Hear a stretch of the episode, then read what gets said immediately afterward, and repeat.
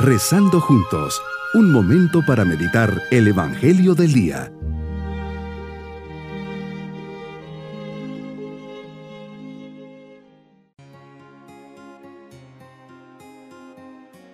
En este día, viernes de la sexta semana del tiempo ordinario, le saludo agradeciendo a Dios este nuevo día con la certeza que nos acompaña y guía. El Señor nos espera en este día para dialogar con Él, por eso le decimos, Señor, porque me amas, te amo. Me has amado primero y solo me queda responderte con amor. Me amas con un amor eterno, tierno e inmenso.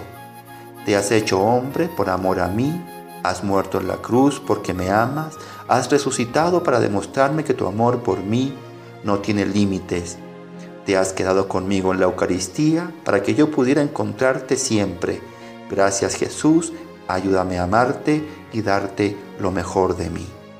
Meditemos en el Evangelio de San Marcos capítulo 8 versículos 34 y capítulo 9 versículo 1. Jesús, no paras de enseñar a tus discípulos. En esta oportunidad les indicas el valor de la cruz, no solo en tu vida, sino también en la de ellos.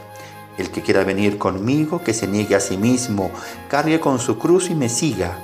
Y confirmas, el que quiera salvar su vida, la perderá, pero el que pierda su vida por mí y por el Evangelio, la salvará. Lo reafirmas claramente. ¿De qué le sirve al hombre ganar todo el mundo si pierde su alma?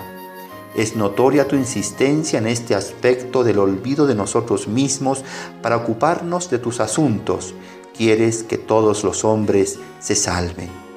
Ha sido difícil por parte de tus discípulos entender que tienes que padecer y morir, pero resulta más difícil para ellos el programa que ahora les propones insistentemente y que han de poner en práctica.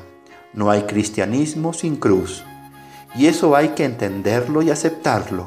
Tuvieron que integrar en su vida, igual que nosotros, que la cruz de cada día es la oportunidad de amarte, seguirte, colaborar contigo en la salvación de la humanidad y también un modo de darle sentido a las contrariedades, sufrimientos y momentos de dolor y ser fuertes en la tribulación para servir de ayuda y apoyo a otras personas que sufren más y no tienen fe para entenderlo.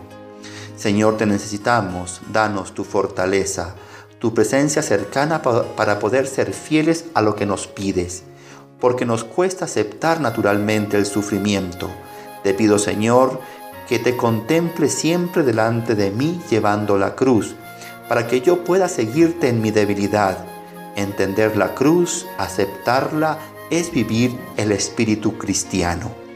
Señor, Tú no buscaste tu cruz en sentido egocéntrico, masoquista o derrotista. Aceptaste la cruz que los hombres pusieron sobre tus espaldas para salvarlos. Señor, es claro que no vienes a darnos más cruces o a aumentarnos las que tenemos, más bien vienes a darnos un sentido para cargar con amor y alegría nuestras pequeñas cruces. Llevar mi cruz con alegría, con el amor con que se ama lo propio, con el compromiso de ayudar a muchos otros a llevar la suya. Señor, nos das a conocer las condiciones para seguirte y me dices, tomar la cruz en la que me invitas a negarme a mí mismo, es decir, implica una negación que paradójicamente va afirmando la verdad, la libertad interior y la dignidad de mi persona. No es una negación estéril, sino el rechazo consciente a la esclavitud del egoísmo, de los vicios y del propio pecado, lo cual implica el manejo acertado de mi libertad personal.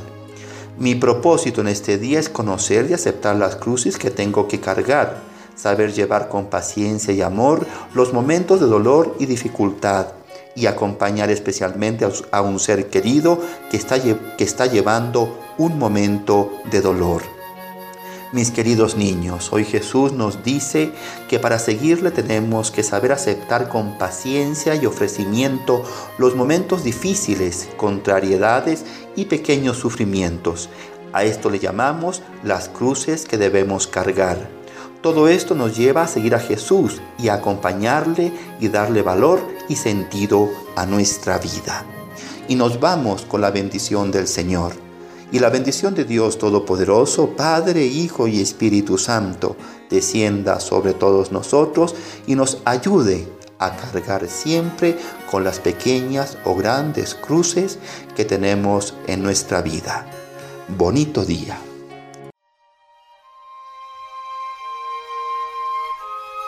Hemos rezado junto con el Padre Denis Doren, Legionario de Cristo.